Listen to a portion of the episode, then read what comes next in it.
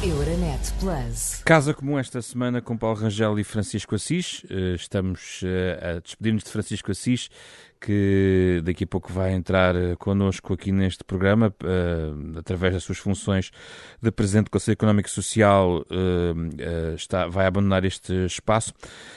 Neste contexto, para já falamos com Paulo Rangel, a partir do Parlamento Europeu.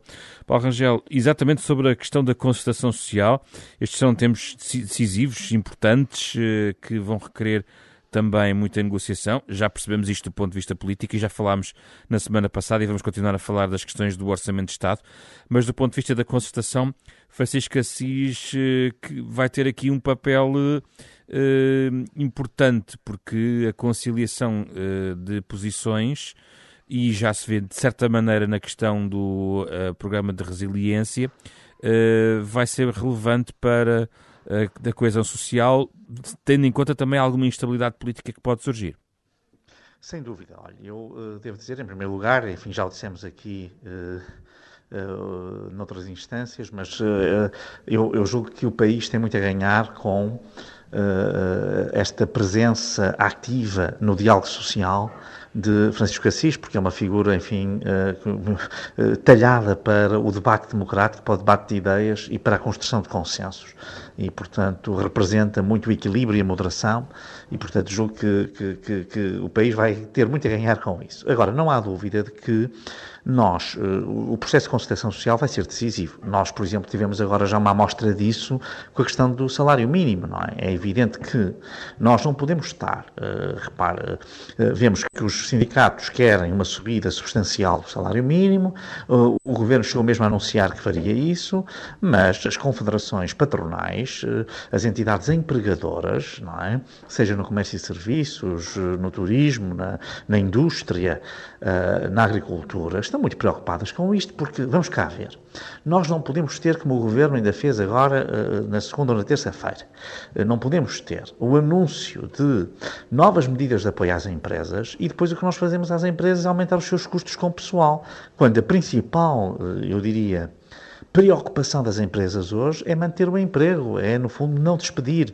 Mas claro que se aumentarem os salários nesta altura, eh, por muito necessário que isso seja, porque as pessoas obviamente ganham muito pouco em Portugal, a verdade é que eh, se vai contribuir imenso para o desemprego, não tenho dúvidas sobre isso. Numa situação de crise grave, não tenho dúvidas sobre isso. E, portanto, por exemplo, aqui nesta instância social de concertação, eu acho que é necessário que haja uma pedagogia que seja feita sobre os sindicatos e sobre o governo, sobre o momento que estamos a viver. Não faz sentido nós estarmos, no fundo, apoiar as empresas prolongando moratórias, criando regimes especiais até na, nas relações laborais, etc. e depois virmos aumentar os seus custos de uma forma tal que toda e qualquer ajuda que, que, seja dada se torna pouco efetiva. Desse lado vão dizer que há uma, uma linha muito fina entre a questão da pedagogia e a retirada ou não de direitos ou de precariedade das Não, repare, eu acho que não é retirada de direitos. Vamos cá ver. Eu acho que um primeiro-ministro sério que fizesse, em vez de estar a fazer propaganda todos os dias e a passear-se na televisão todos os dias, fizesse uma comunicação ao país, a dar conta da gravidade da situação. Não haveria nenhum português, ou muito poucos, que não entendessem hum, que numa fase de crise, talvez a crise mais grave que vamos atravessar, eh, eh, depois da Segunda Guerra Mundial, em termos globais e em termos nacionais também, não é? Porque a queda do PIB vai ser praticamente não tem paralelo. Uhum. No século XXI não tem, no século XX também não tem. E, portanto, vai ser uma crise gravíssima. Uh, se disser que não há margem para fazer o aumento salarial que estava previsto e que ele deverá ser feito assim que seja possível, eu acho que não, poucos serão os cidadãos que não compreendem isso nesta fase. Porque os cidadãos é que estão a sentir na pele, não é? O número de insolvências e o número de, de, de, de desempregados. Portanto, sinceramente, eu penso que aqui nós não podemos continuar a viver numa bolha e, e, corremos um risco para o qual o líder do PSD já chamou a atenção e que é o risco daquilo que aconteceu com Sócrates e com a função pública em 2009, que é, fez um aumento de 3% para ganhar eleições e depois o que nós uh, fomos conduzidos diretamente para a bancarrota. Quer dizer, numa altura em que já estava tudo no vermelho, nós não podemos estar a fazer de conta que não está. Paulo Rangel, mas nesse sentido, estes anúncios de fundos europeus para a recuperação e vão-se acenam-se com números, eh, muitos milhões para começar a recuperação em 2021, vão no sentido contrário, ou seja, eh, é uma crise muito profunda que, estamos a viver e que vamos a viver, mas há por aqui instrumentos. E do ponto de vista da comunicação, de facto, eh, temos visto não só António Costa, mas, por exemplo, a vinda de Ursula von der Leyen esta semana a Lisboa, por um lado, e a questão de António Costa dizer que não quer empréstimos europeus, quer dinheiros a fundo perdido, de certa maneira recoloca o governo ah, numa, num trilho de, de maior sustentabilidade da recuperação. O que é que pensa sobre isto? Não, vamos cá ver. Sinceramente, a primeira coisa é o seguinte: até agora não há nenhum plano, como lhe chamam, de recuperação e resiliência. Uh, uh, não há nenhum plano até agora. Uh, uh, vai ser apresentado ainda, não é? Sim, bom, não sei quando é que vai ser apresentado. Quer dizer, houve, houve aquela narrativa. Diz ser a 15 de outubro ou 14 de outubro. Uh, sim, quer dizer, mas o plano, não, não existe nenhum plano. Existe um conjunto de medidas desgarradas que o Primeiro-Ministro ontem apontou e que são uma combinação explosiva, e eu acho muito negativa, de algum delírio do tempo socrático eh, com obras públicas eh, como os grandes, ainda hoje se anuncia já uma terceira ponte para Lisboa, quer dizer, já, já estamos, eh, enfim, já estamos no delírio, não é, socratista, e aquele existencialismo tipicamente da geringonça, não é, que é a criação de clientelas, não é, aqui e acolá em algumas questões sociais. E, sinceramente, isso não é um projeto para relançar a economia portuguesa.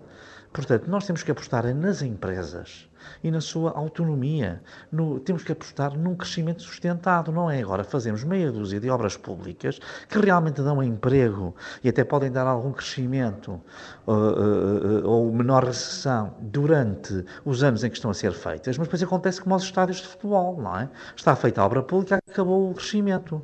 Ora, isso não pode ser. Nós temos que apostar numa dinamização da economia, numa modernização da economia portuguesa, com certeza na lógica digital, com certeza na lógica ambiental, eh, que são as duas linhas que a União Europeia, eh, digamos, mais fortemente traçou para este tipo de, de, de, de ajudas.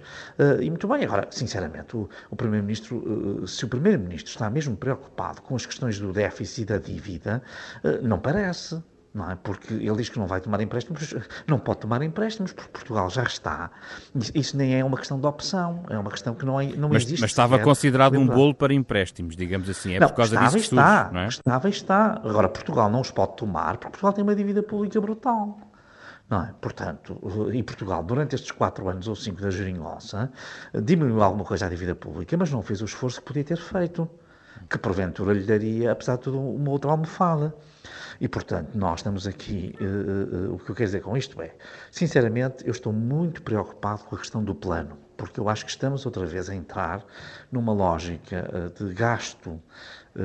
digamos, é um bocadinho como a pimenta da Índia e o ouro do Brasil, e quer dizer, é aquele velho fado português, não é? Apesar de virem este plano, ele só virá se as coisas correrem bem no próximo verão, a correr bem e, portanto, a crise vai agravar-se muito daqui até lá.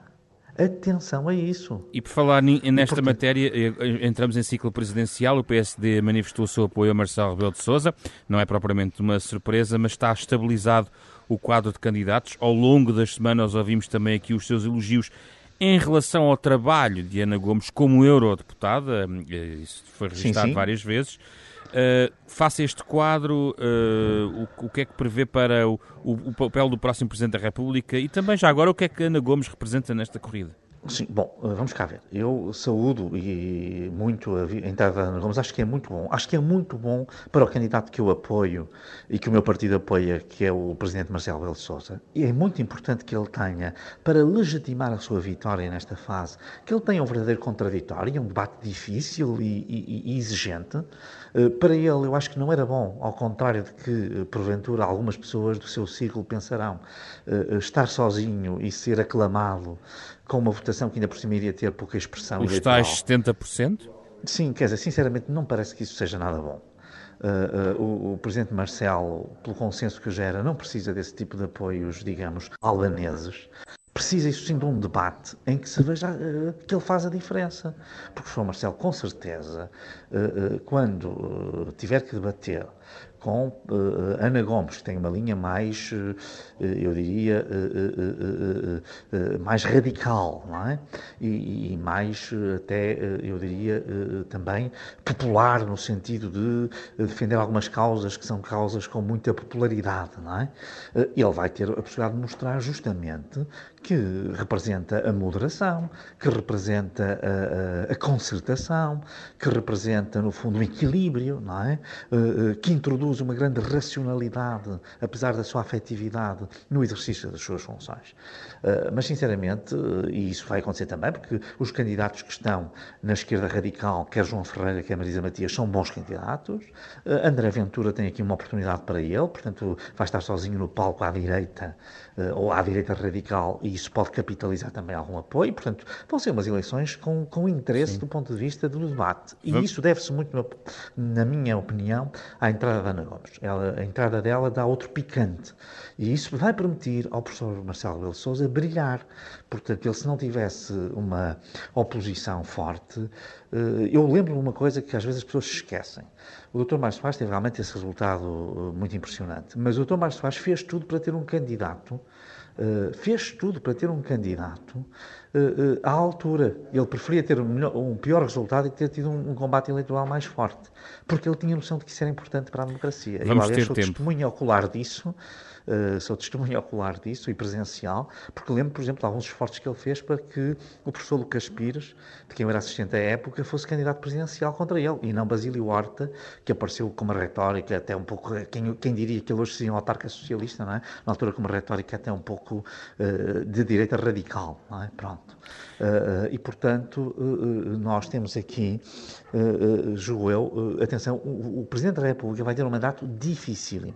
Basta olhar para, para a dificuldade do orçamento atual e para a crise que aí vem para perceber que ele vai ter que ser um verdadeiro player, um árbitro, um mediador e, e, porque os consensos políticos uh, vão ser muito necessários e vão ser muito difíceis de alcançar. Vamos ter tempo de, de falar grave. sobre esse tema, obviamente.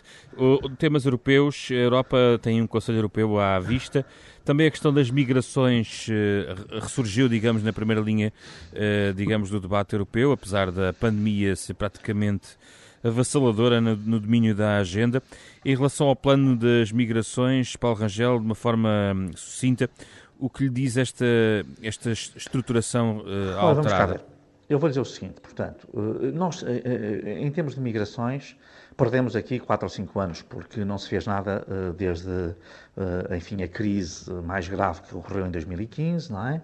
O pico foi em 2015, e, e daí até então as instituições europeias eh, e, nomeadamente, os Estados europeus, os Estados-membros, os governos nacionais, que são normalmente a força de impasse, as pessoas em, uh, culpam muito Bruxelas, mas normalmente são as capitais nacionais que mais têm trabalhado, uh, ou que mais têm, digamos, contribuído, no mau sentido do termo, para os impasses. Houve aqui um grande impasse. E, e portanto, esta solução, que não é uma solução ideal, visa, essencialmente, uh, ultrapassar esse impasse. Eu diria que, simplificando muito para, para os nossos ouvintes perceberem, eu diria que aqui, basicamente, basicamente ao seguinte: eh, portanto, eh, quanto aos refugiados que têm o direito a ser acolhidos, hum, vai-se criar, no fundo, não o sistema das cotas obrigatórias, cada Estado diz se quer receber pessoas ou não, e os que querem receber receberão, mas aqueles que não quiserem receber passarão a ser responsáveis por fazer retornar os migrantes ilegais. Portanto, aqueles que uh, chegam à fronteira, mas não podem ser, digamos assim, não podem entrar porque não estão, ou não são refugiados, não, não estão em condições de perseguição que lhes dê, uh, ou não têm uh, cartas de trabalho que lhes permitam ser migrantes legais. E esses têm que ser re, reconduzidos, reenviados para os seus países de origem. Ora, os Estados que não queiram acolher imigrantes passam a ser responsáveis, em termos logísticos e financeiros, pelo repatriamento dos migrantes ilegais. Mesmo que eles estejam, por exemplo, na Grécia ou na Itália, eh, se a Hungria e a Polónia não querem receber, serão responsáveis por essas operações de retorno. Aliás, o nome técnico é retorno. E, portanto, há aqui uma distribuição, no fundo, se quiser, de responsabilidades e de encargos. Uh, uh, se eles não fizerem isso, então terão mesmo que aceitar refugiados no seu território. Mas, quer dizer, há aqui, de facto, do, do meu ponto de vista, eu não acho que esta seja a solução ideal, mas eu acho que se os Estados aceitarem a proposta da Comissão, eu acho que uh, as coisas vão correr bastante melhor. E, portanto, vamos finalmente ultrapassar uh, o impasse, digamos, uh, o nó cego em que estamos e que tem levado, como nós sabemos, a que muita gente morra, especialmente no mar Mediterrâneo, e que muita gente esteja em condições infra-humanas em campos como aquele campo de Moria na Grécia, não é? Onde houve este recente incêndio, mas não é apenas esse, há muitos outros uh, espalhados pelo, enfim, pelos confins da Europa e, e, e, e, até fora da Europa, em alguns casos, no caso da Turquia, por exemplo, e portanto nós temos a resolver essa situação por razões humanitárias uh, e também por razões, eu diria, até políticas uh, gerais, mas por razões humanitárias em primeiro lugar, nós temos de, de, de, de encontrar uma solução. há aqui um outro ponto muito importante, depois são pontos mais ancilares, mais, digamos, são mais laterais, mas que são importantes. Por exemplo, a ajuda ao desenvolvimento, não é? a cooperação com os Estados, que são a, a fonte das migrações. Enfim, tudo isso são políticas de médio prazo que, que, que, têm que ser prosseguidas, sob pena de este ser um problema que pode causar graves tensões uh, no contexto europeu uh, uh, e entre Estados europeus e, portanto, isso agravar, no fundo, as dificuldades de funcionamento da União. Paulo Rangel, outro tema que também vamos analisar ao longo das próximas semanas e que começamos aqui só a enunciar a questão das presidenciais americanas, no, horas depois de um primeiro debate muito agitado entre Joe Biden e, e, e, Donald Trump, eh, muito comentado nestas horas seguintes, relacionadas com a agressividade uh, do próprio debate. Uh, do ponto de vista europeu, para quem vê a partir de Bruxelas, por exemplo, no seu caso, uh, que expectativa e o que é que é relevante extrair para lá da espuma dos debates aquilo que é essencial nas presenciais americanas do ponto de vista europeu? Eh, nós temos aqui um problema que é o seguinte: uh, uh, portanto, a pior coisa que aconteceu aos Estados Unidos e ao Ocidente foi a eleição de Donald Trump, já o disse muitas vezes.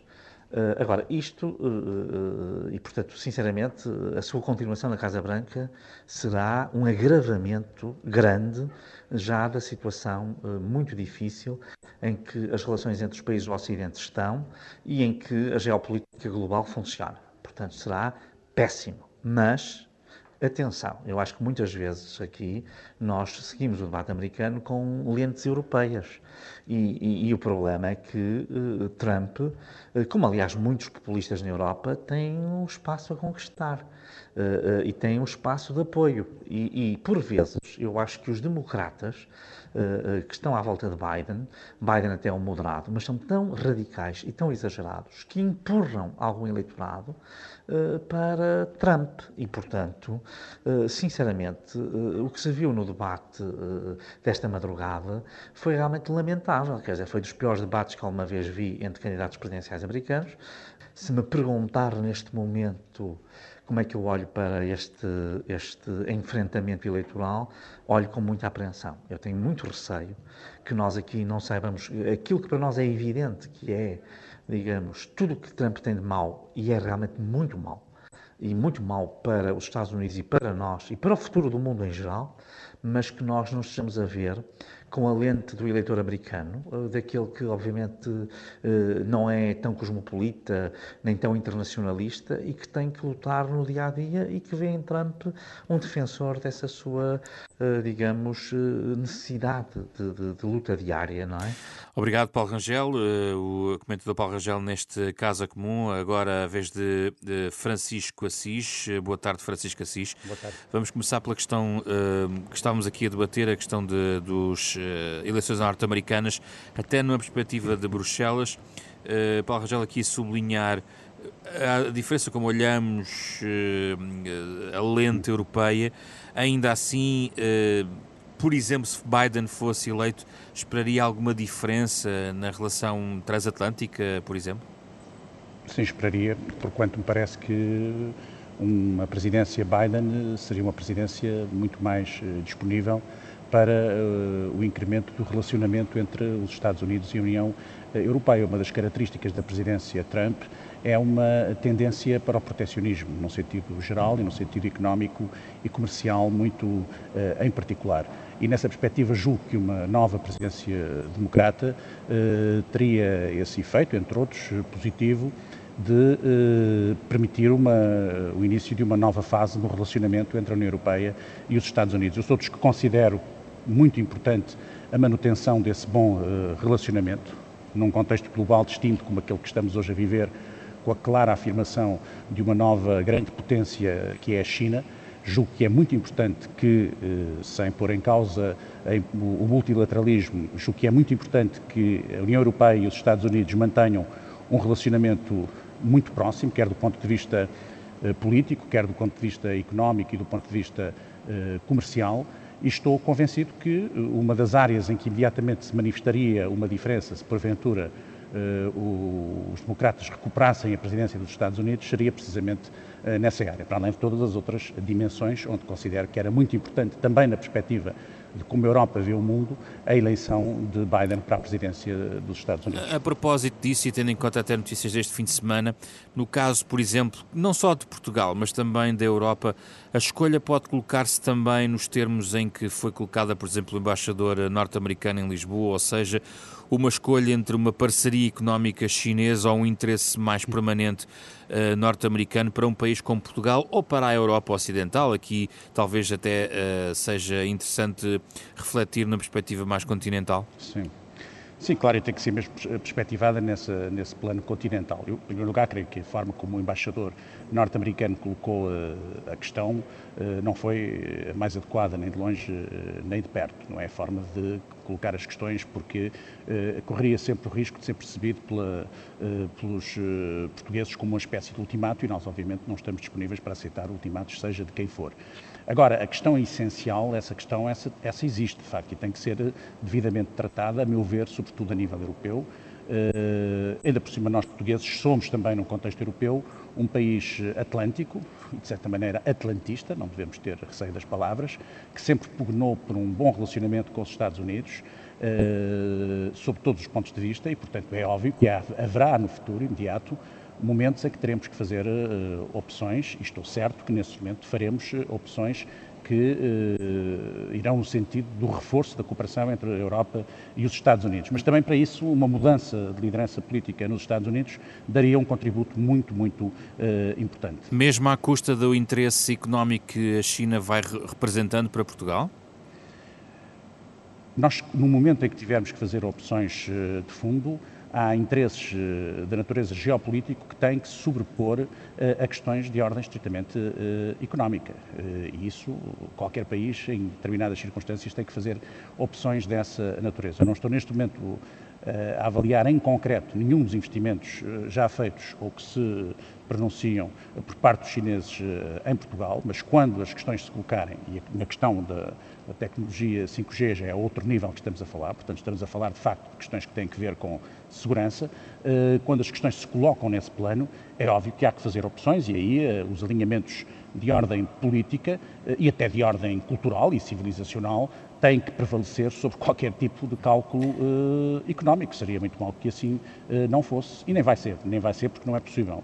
Uh, nós fazemos parte de um determinado espaço político e civilizacional até, não, não, não no sentido da afirmação de qualquer tipo de superioridade civilizacional em relação aos outros, mas da afirmação de facto de linhas que nos diferenciam claramente. É óbvio que quando tivermos que fazer essas opções, e haverá momentos, repito, em que inevitavelmente teremos que o fazer, nós vamos ficar do lado onde sempre temos estado, eh, que é o lado europeu e é o lado euro, euro, hum. euro, euro atlântico euro-americano. A relação com a China vai ser um dos temas da ação especial do Conselho Europeu no final desta semana em Bruxelas, onde também vão ser debatidas as questões das migrações, eh, um tema que eh, tem fugido um pouco à, digamos, à agenda muito marcada pela pandemia. Francisco Assis, que sinais detecta em relação ao ressurgimento deste, deste tema na agenda europeia? Esse é um tema que vai estar presente na agenda europeia nos próximos eh, anos e décadas, porquanto a China se afirmou como um, uma grande potência a nível uh, mundial é óbvio que temos, a União Europeia é outra das grandes potências, temos que manter aqui permanentemente um relacionamento que se deseja que seja o melhor possível com a China. Agora há que distinguir aquilo que é um, um bom relacionamento com o espaço chinês daquilo que é natural integração num espaço uh, europeu com articulação com os Estados Unidos. No fundo, uh, nós fazemos parte deste espaço, uh, fazemos por diversíssimas razões, eh, pelos valores e princípios que nos eh, orientam e conformam o nosso modelo de organização política, económica, social, por razões civilizacionais, culturais, por razões históricas. Agora, em relação à China, devemos ter, procurar ter o melhor relacionamento possível e essa tem sido a preocupação da União uh, Europeia. Nós também não temos que ir sempre atrás, a nível da União Europeia, sempre atrás daquilo que dizem os Estados Unidos. O que eu estou a dizer não se pode confundir uh, com isso, tal como eles também não iriam nunca sempre atrás daquilo que nós dizemos. Devemos perceber que fazemos parte, no essencial, a meu ver, do mesmo espaço, mas depois, evidentemente, que temos também as nossas especificidades.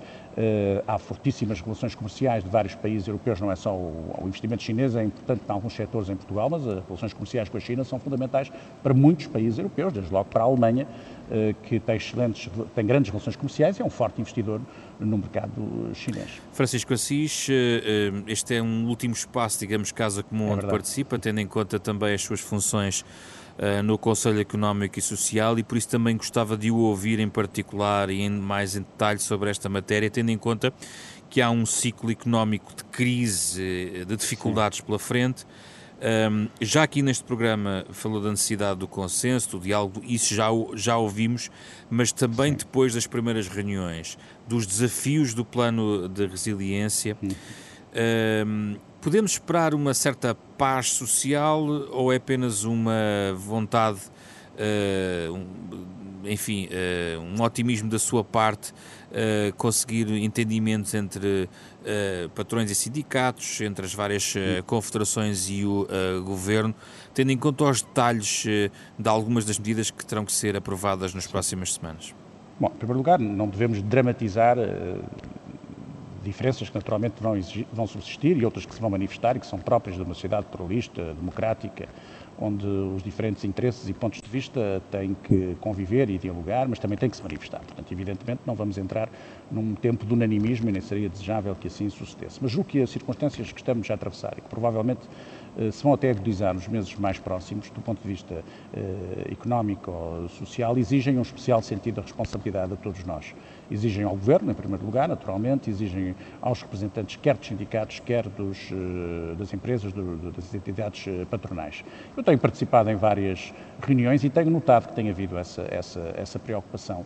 Uh, todos eles, as intervenções têm sido intervenções uh, uh, em que cada um afirma naturalmente a sua posição, mas em que nunca essa a afirmação dessas posições fica desligada de uma preocupação com o interesse nacional em geral. E, portanto, acredito que numa circunstância tão difícil como aquela que estamos a atravessar e que ainda vamos continuar a atravessar e como disse até se pode agudizar, infelizmente nos tempos mais próximos, embora a expectativa de recuperação eh, exista, para, não sabemos bem como é que vai ser a evolução da crise sanitária, portanto é uma crise muito diferente de todas as demais, eh, nós temos que, dada a dimensão da crise, temos que ter eh, sentido da responsabilidade e esse sentido da responsabilidade passa, eh, por exemplo, pelo que tem sido feito no sentido de salvaguardar a vida das empresas, de salvaguardar os empregos, Uh, e agora, na, na, na, nos sacrifícios que eventualmente tenhamos que fazer durante algum tempo, que isso se faça com uma repartição socialmente justa, e julgo que essa é a preocupação que temos. Francisco é, Assis, mas em, em, em, situações anteriores, uh, cavou-se uma certa clivagem entre a necessidade Sim. de olhar para os serviços públicos, a administração pública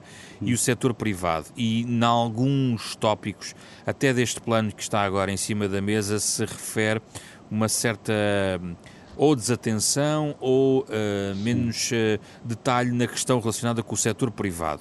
Deteta Sim. também estas carências neste debate? Acho que é um tema que tem que ser aprofundado. O setor privado é absolutamente fundamental, vivemos numa economia de mercado. Mas é o próprio setor privado, neste momento, que reclama um forte investimento público.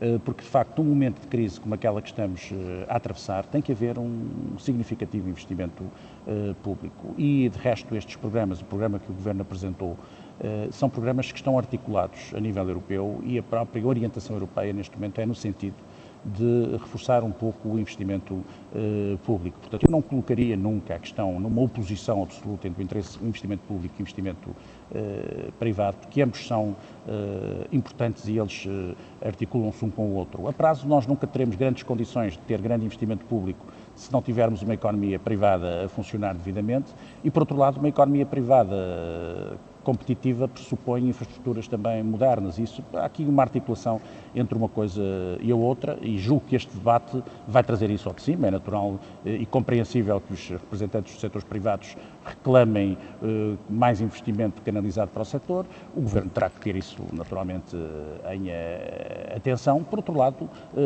uma das coisas que é consensual é que nos últimos anos, nos últimos eh, já há muitos anos, há muitos anos esta parte, que em alguns setores há um déficit de investimento público eh, em Portugal. Nós temos no, tivemos níveis de investimento público dos mais baixos nos últimos eh, oito, nove anos, quer no período da Troika, quer mesmo no período pós-Troika, justamente porque, porque havia necessidade de uh, cumprir com determinados objetivos em termos orçamentais, o investimento público, de certa maneira, foi uh, o grande sacrificado e, portanto, nós hoje temos até necessidade, em alguns setores, como é o caso da saúde, onde algumas insuficiências uh, são particularmente graves, temos, temos obrigação de valorizar esse investimento público. Eu julgo que há algum consenso Sim quer político, quer social em torno disso. Francisco Assis, para fechar, foi neste espaço que levantou a possibilidade de Ana Gomes como é candidata presidencial, neste espaço que agora vai deixar. Uh, Ana Gomes de facto avançou uh, e o quadro está estabilizado, com falta apenas a confirmação de Marcelo Rebelo de Sousa como recandidato, que já tem agora o apoio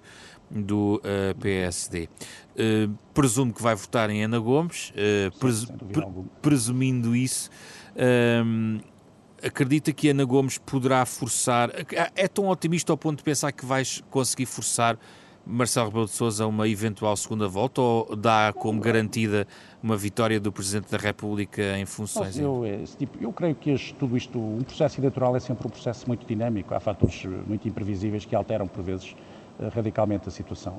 Eh, por isso, temos que partir sempre para um confronto eleitoral com a perspectiva de que tudo está eh, em aberto Acho que temos um leque de grandes candidatos eh, à presidência da República, outros não tão bons, um particularmente mau, na minha opinião, mas temos, sobretudo, um candidato, o Presidente da República, em funções que é, obviamente, uma grande personalidade da vida política nacional e que, no essencial e sob muitos pontos de vista, do meu ponto de vista, desempenhou bem a sua função, não foi, nunca, nunca, nunca, nunca fiz considerações em sentido contrário. Entendi, continuo a entender que era importante que surgisse uma candidatura do espaço político da esquerda democrática e vi na doutora Ana Gomes a pessoa em melhores condições para protagonizar essa candidatura e vai ser uma candidatura que vai levar muito o debate uh, político. Mas é isso não é consensual no seu partido e eu sei que esta é a última intervenção neste, neste contexto. Sim, mas isso vai ser discutido pelo que eu sei, eu não vou participar nessa discussão porque não faço parte da Comissão Política do Partido e até pelas funções que agora desempenho. Evidentemente que não terei o mesmo grau de intervenção política e partidária que tive até aqui, é uma obrigação que decorre da aceitação desta, desta função, mas isso vai ser discutido dentro de dias no, no Partido Socialista e espero que seja discutido de forma uh, elevada. E, mas, mas, mas era importante haver um apoio explícito do Partido Socialista no final não, dessa reunião, Ana Gomes? Não, não, não, para mim essa questão não, nunca foi a questão uh, essencial. Há uma candidatura que é uma candidatura do espaço da esquerda democrática. Estou pessoalmente convencido que é uma candidatura fortemente agregadora do eleitorado da esquerda democrática. Antes de terminar, se, se me permite, queria só agradecer à Rádio Renascença o ter-me permitido estar neste programa. Uh, foi muito agradável uh, e gostei imenso de, de participar nestes. Tive, tive, em dois momentos distintos e ultimamente estivemos aqui neste programa precisamente. Estar consigo foi para mim muito agradável e, e também foi muito agradável debater com o Paulo Rangel, para além de ser uma pessoa de quem me considero amigo, considero uma das grandes figuras da nossa vida uh, política, um dos homens mais cultos e mais inteligentes da, da, da, vida política portuguesa e foi para mim uma honra, ao longo deste período, ter podido debater. Enfim, agora vou ter que abandonar, por razões que, se, que são compreensíveis, mas espero um dia Uh, quando me libertar, libertar não, não, no sentido de que é um peso que tenha, mas quando já não estiver a exercer este tipo de funções, espero um dia voltar à Rádio Renascença, porque uh, foi de facto foi um período muito interessante aquele que aqui passei convosco. Muito obrigado, eh, cá o esperamos então depois desse mandato e desejamos-lhe um bom mandato também agora na, à frente muito do. Conselho Económico e Social, que será também importante para o país. Paulo Rangel, muito Francisco obrigado. Assis no Casa Comum. Euronet Plus. Milano. Zagreb. Bruxelas. Sofia. Riga. Euronet Plus, a rede europeia de rádios para compreender melhor a Europa.